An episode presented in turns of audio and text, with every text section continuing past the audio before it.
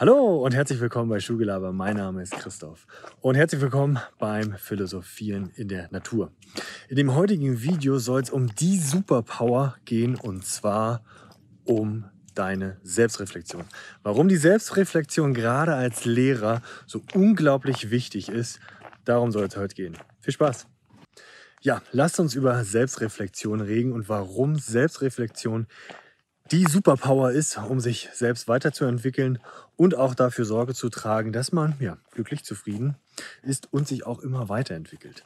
Ich mache das auch einen ganz konkreten Beispiel fest, natürlich nicht zu konkret, ähm, aber an einem konkreten Beispiel will ich mal darstellen, ja, warum Selbstreflexion so wichtig ist und wie Selbstreflexion mir erst vor kurzem geholfen hat, eine Situation ein bisschen besser zu verstehen und einzuschätzen und meine eigenen Fehler ja einzugestehen.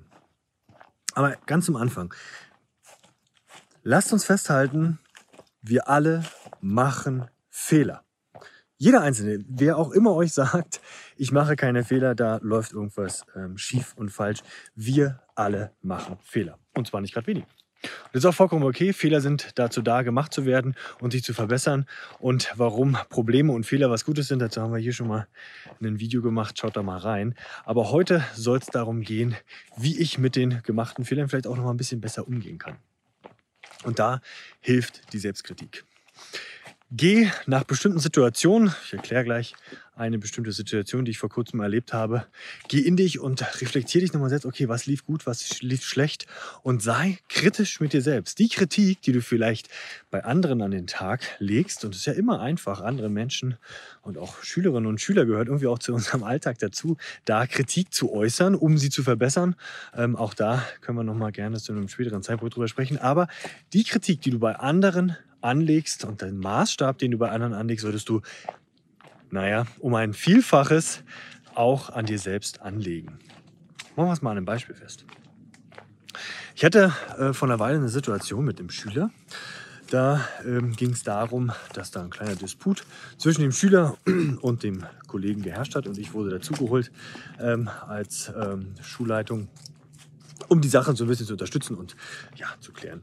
Ich bin da äh, in meiner Art und Weise doch, um den Kollegen äh, den Rücken zu stärken, doch äh, zu stärken und auch relativ ja, scharf auch in die Situation reingegangen, um da meine Position gleich ja, darzustellen und ja, dem Kollegen des, den Rücken zu stärken.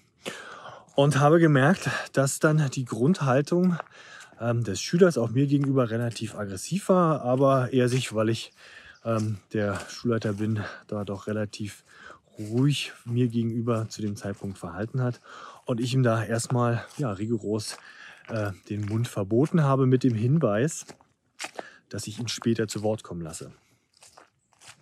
Nachdem ich dann die Situation geschildert bekommen habe, habe ich den ersten Fehler begangen, den auch in der Rückschau, nachdem ich die Situation dann ähm, ja auch für mich analysiert habe, wo waren die Fehler, weil ich ja nicht nochmal sowas erleben möchte mit einem Schüler, habe ich ihn nicht zu Wort kommen lassen und habe erstmal den dazugehörigen Klassenlehrer geholt, um die Situation ein bisschen aufzuklären. Und da war schon mal mein erster taktischer Fehler, weil danach die Situation vollkommen aus dem Ruder gelaufen ist. Zwischen dem Schüler, mir und ja, der Klassenlehrer die Situation da sehr gut aufgefangen hat.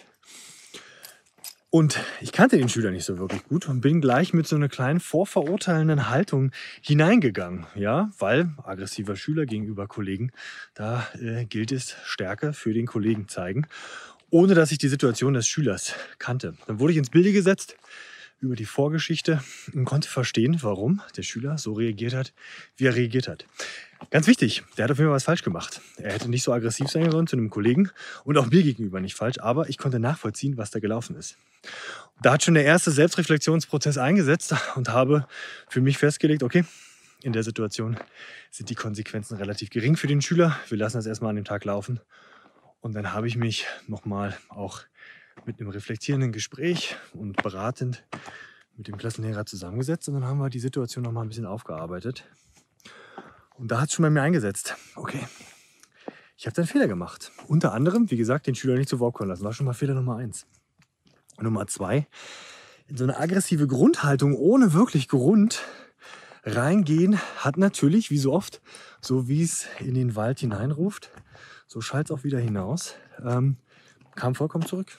Ja.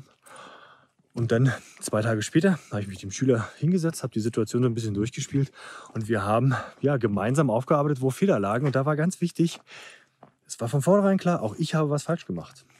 Und diese Fehler einzugestehen und die Selbstkritik durchzugehen, dass man was falsch gemacht hat als Erwachsener, als Lehrer, in dem Fall sogar als Schulleitung, ist, glaube ich, ganz, ganz wichtig, A für den Schüler gewesen, aber auch für meine eigene Entwicklung.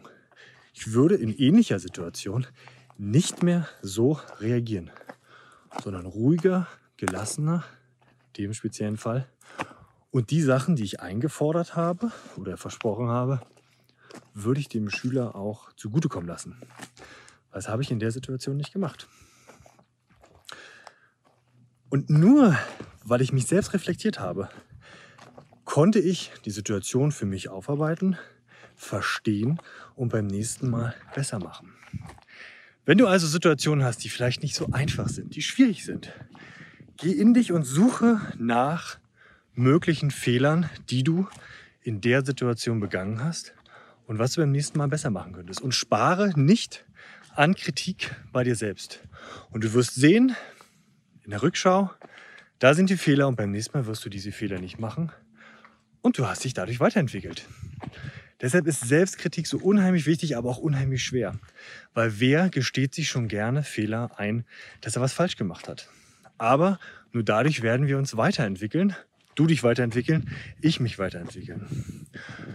Und gerade in Schule finde ich es unheimlich wichtig, dass die Schüler und auch ja, Kolleginnen und Kollegen und man selbst sich eingesteht, dass man das, was man tut, ja, durchaus auch fehlerbehaftet ist.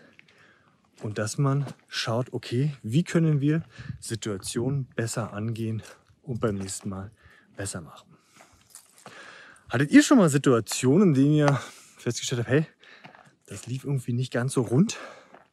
Das könnte ich ein bisschen besser machen und bist in dich gegangen. Wie hast du das konkret gemacht? Das in dich gehen. Für mich war ja wie so ein kleines Selbstgespräch, die Situation nochmal durchspielen, um dann zu schauen, wo waren Fehler wie hätte ich an dieser einen Stelle anders reagieren können, um die Situation doch im Endeffekt besser ja, und gelingender ja, zu lösen in dem Fall. Lasst mich mal gerne wissen, lasst uns da mal in den Austausch kommen. Und ansonsten bleibt von mir noch zusammen. Bis zum nächsten Mal. Schaut vorbei und teilt die Sachen gerne. Dann freue ich mich auf ein baldiges Wiedersehen. Habt einen großartigen Tag. Ciao.